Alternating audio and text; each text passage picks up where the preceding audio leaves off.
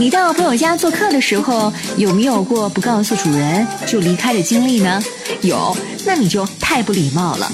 不管什么事儿，总得跟主人说一声吧。英语当中，我们把这样的行为叫做 take a French leave。这个用法呢，就是法国式告别。